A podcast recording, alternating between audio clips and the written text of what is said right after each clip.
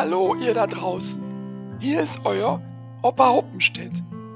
Also der Urlaub von meiner Lisbeth und mir, der ist nun vorbei.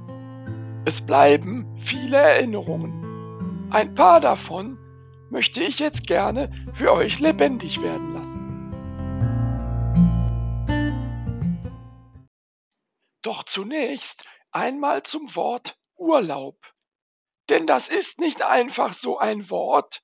Nein, es ist die Abkürzung eines sehr weisen Spruches, der da lautet, und Reisen lohnt, aber unbedingt. Lisbeth und ich waren in Marburg. Nachdem wir im Hotel Waggelige Stammtisch eingecheckt hatten, haben wir uns erstmal ein leckeres Stück Kuchen auf der hoteleigenen Terrasse gegönnt.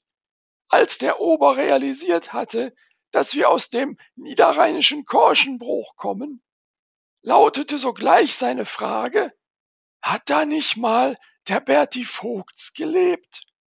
Pflichtgemäß, aber hoffentlich nicht in der Manier eines Oberlehrers, klärte ich ihn auf.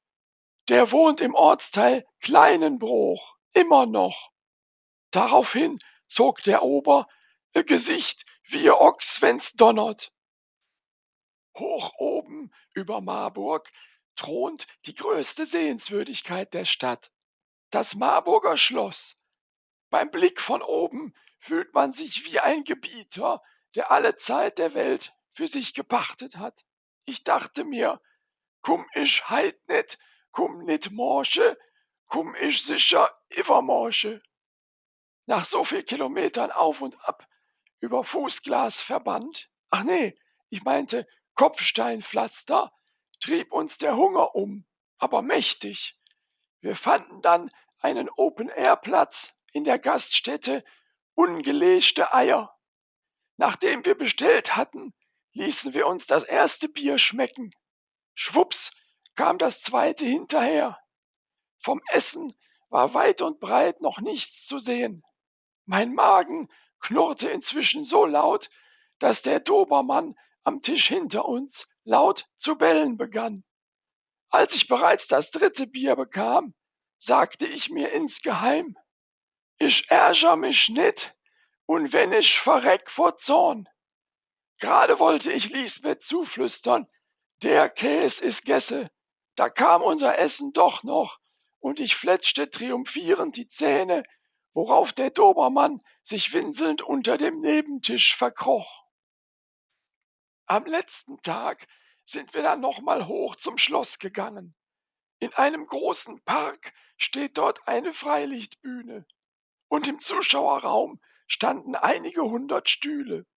Das Gebäude war eingezäunt, doch im Angesicht der Bühne begann in meinem Körper ein Zucken, zunächst im Gesicht, dann in den Armen und schließlich strahlte es aus in die Beine und endete erst, als es in den Zehen angelangt war. Das war ein Zeichen. Ich musste auf die Bühne. Lisbeth machte die Räuberleiter und ich schwang mich ganz im Stile eines kampfbereiten Sumo-Ringers über den Zaun auf die andere Seite. Die Bühne vermaß ich dann von links nach rechts und von vorne bis hinten. Dabei tänzelte ich zunächst im Ballett, probte dabei den Spagat, der eher die Form eines rechtwinkligen Dreiecks annahm, spielte dann Luftgitarre und hüpfte wie Gildo Horn von der Bühne, um wild gestikulierend durch die leeren Stuhlreihen zu tanzen. Dann holte ich noch einmal tief Luft und schwang mich wieder auf die Bühne. Dort setzte ich zu einer Arie an, um schließlich als sterbender Schwan auf den von den Sonnenstrahlen gewärmten Boden zu sinken.